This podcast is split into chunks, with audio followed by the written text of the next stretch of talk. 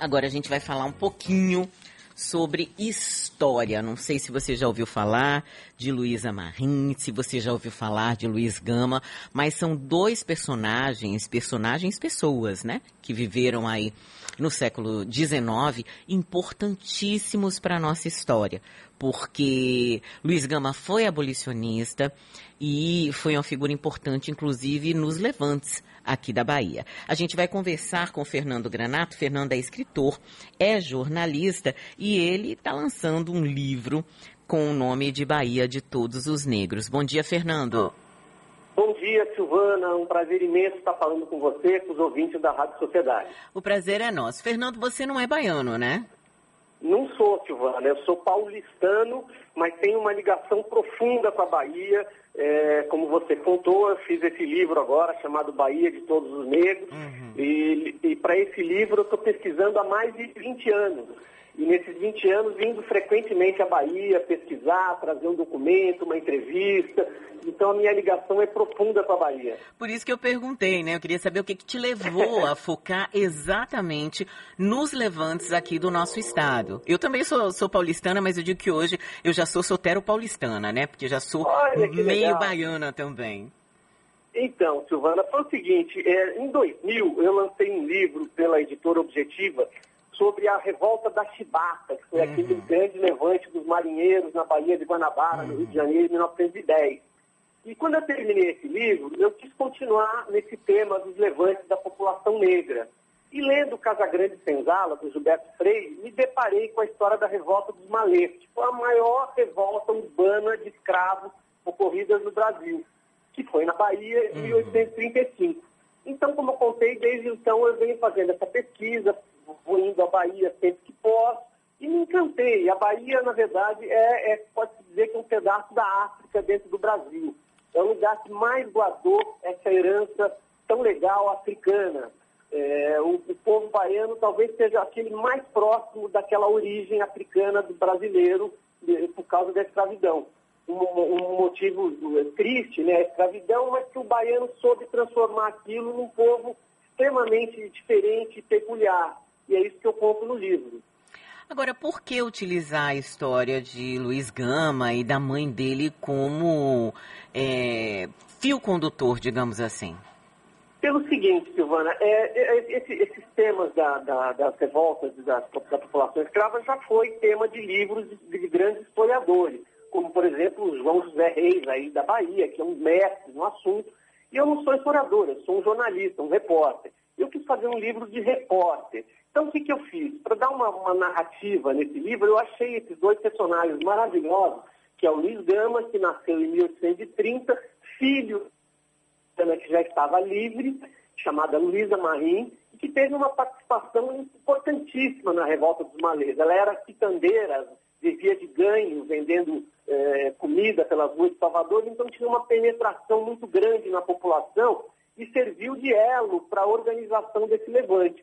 Então, por meio da história dela e do filho, que depois veio a ser um grande abolicionista, uma das figuras mais importantes do século XIX, eu conto essa história do século XIX recheado de, de revoltas, de revoluções da população negra na Bahia. Muita gente é, acha que, que, que, que, os negros escravos eram submissos. Não eram coisa nenhuma. Ele, os negros, sobretudo da Bahia, eles chegaram aí prontos para se revoltar, para subverter a ordem. E assim foi, uma revolta atrás da outra no século XIX, eles fazendo o que podiam para contestar esse regime bárbaro da escravidão. Então, por meio da história desses dois personagens, que eu fiz, o Luiz Gama, no fim da vida dele, ele, ele escreveu uma carta autobiográfica, onde ele conta, sou filho de um livre da Costa Minas, chamada Luísa Marim, que participou de levantes importantes na Bahia, que não tiveram efeito. Então, por meio dessa carta dele, eu vou contando a história desses levantes todos. Foi esse o caminho que eu achei para contar a história. E é interessante porque muda um pouco a perspectiva. Né, esse, seu livro, enfim, outros livros que tratam do assunto, muda um pouco ou muda muito a perspectiva daquilo que a gente chama de identidade brasileira, daquilo que a gente chama de história é, mais tradicional, digamos assim, do Brasil, né? É verdade, Silvana. Infelizmente, povo negro não é contado nas salas de aula. Isso está começando, graças a Deus, a mudar, mas ainda muito pouco. E o que eu quis foi exatamente que ele servisse para contextualizar, sobretudo para a população afro-brasileira, conhecer a sua história, saber de onde veio para entender o presente e projetar o futuro. Na minha opinião, não há nada mais emergente nesse momento no Brasil do que a história do negro. Quer dizer, hoje em dia, quando a gente vê um massacre de jovens negros nas periferias da cidade, até na questão da Covid, como é que ficou estampada a diferença social que infelizmente recai sobre os negros. Então precisa ser contada essa história, desde o começo, desde a sua. lá de trás. E foi isso que eu procurei fazer. Contar um pouco, explicar um pouco essa história.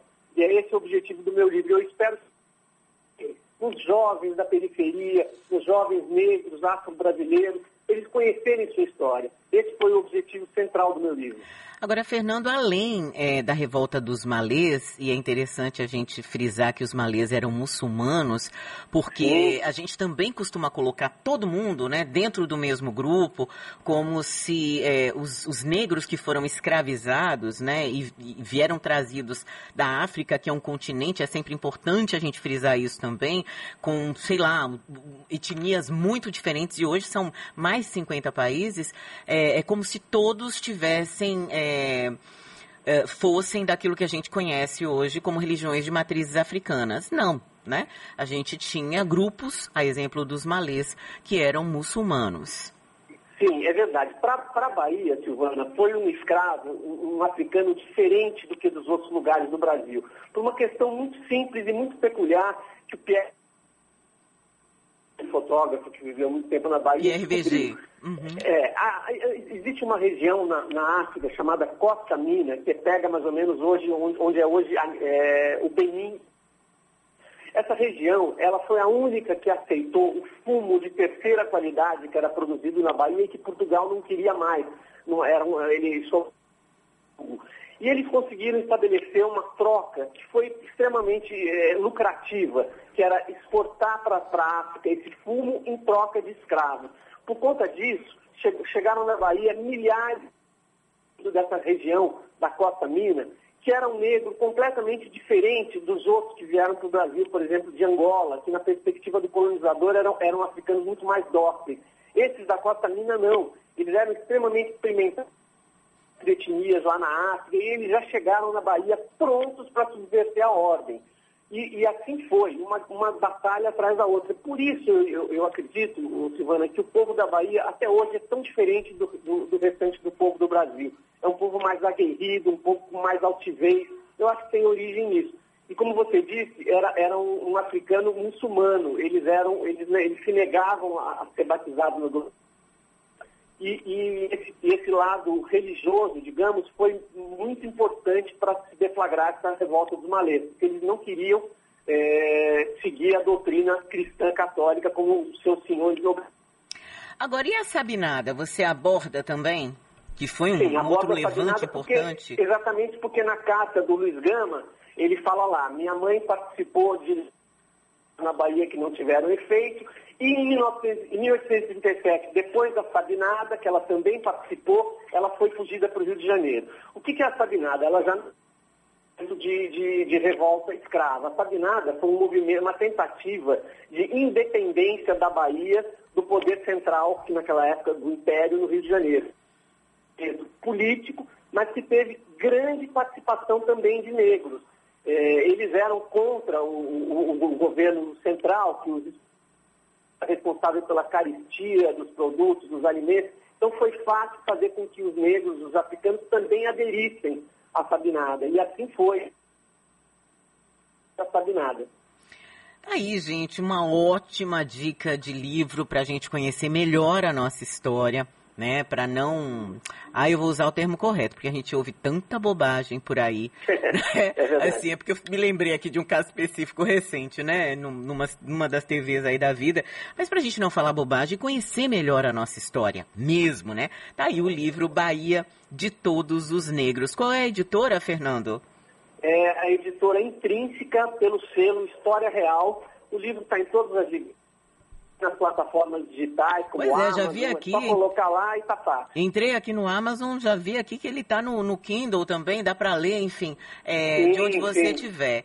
Quero agradecer aqui, parabenizar Fernando Granato, escritor, jornalista, que vai nos contar aí, que nos conta, né, através desse livro, mais um pouco da nossa história, né, de como a Bahia foi formada, de qual era a posição dos negros que foram escravizados e foram trazidos para cá. Fernando, muito obrigada, viu, e sucesso para você.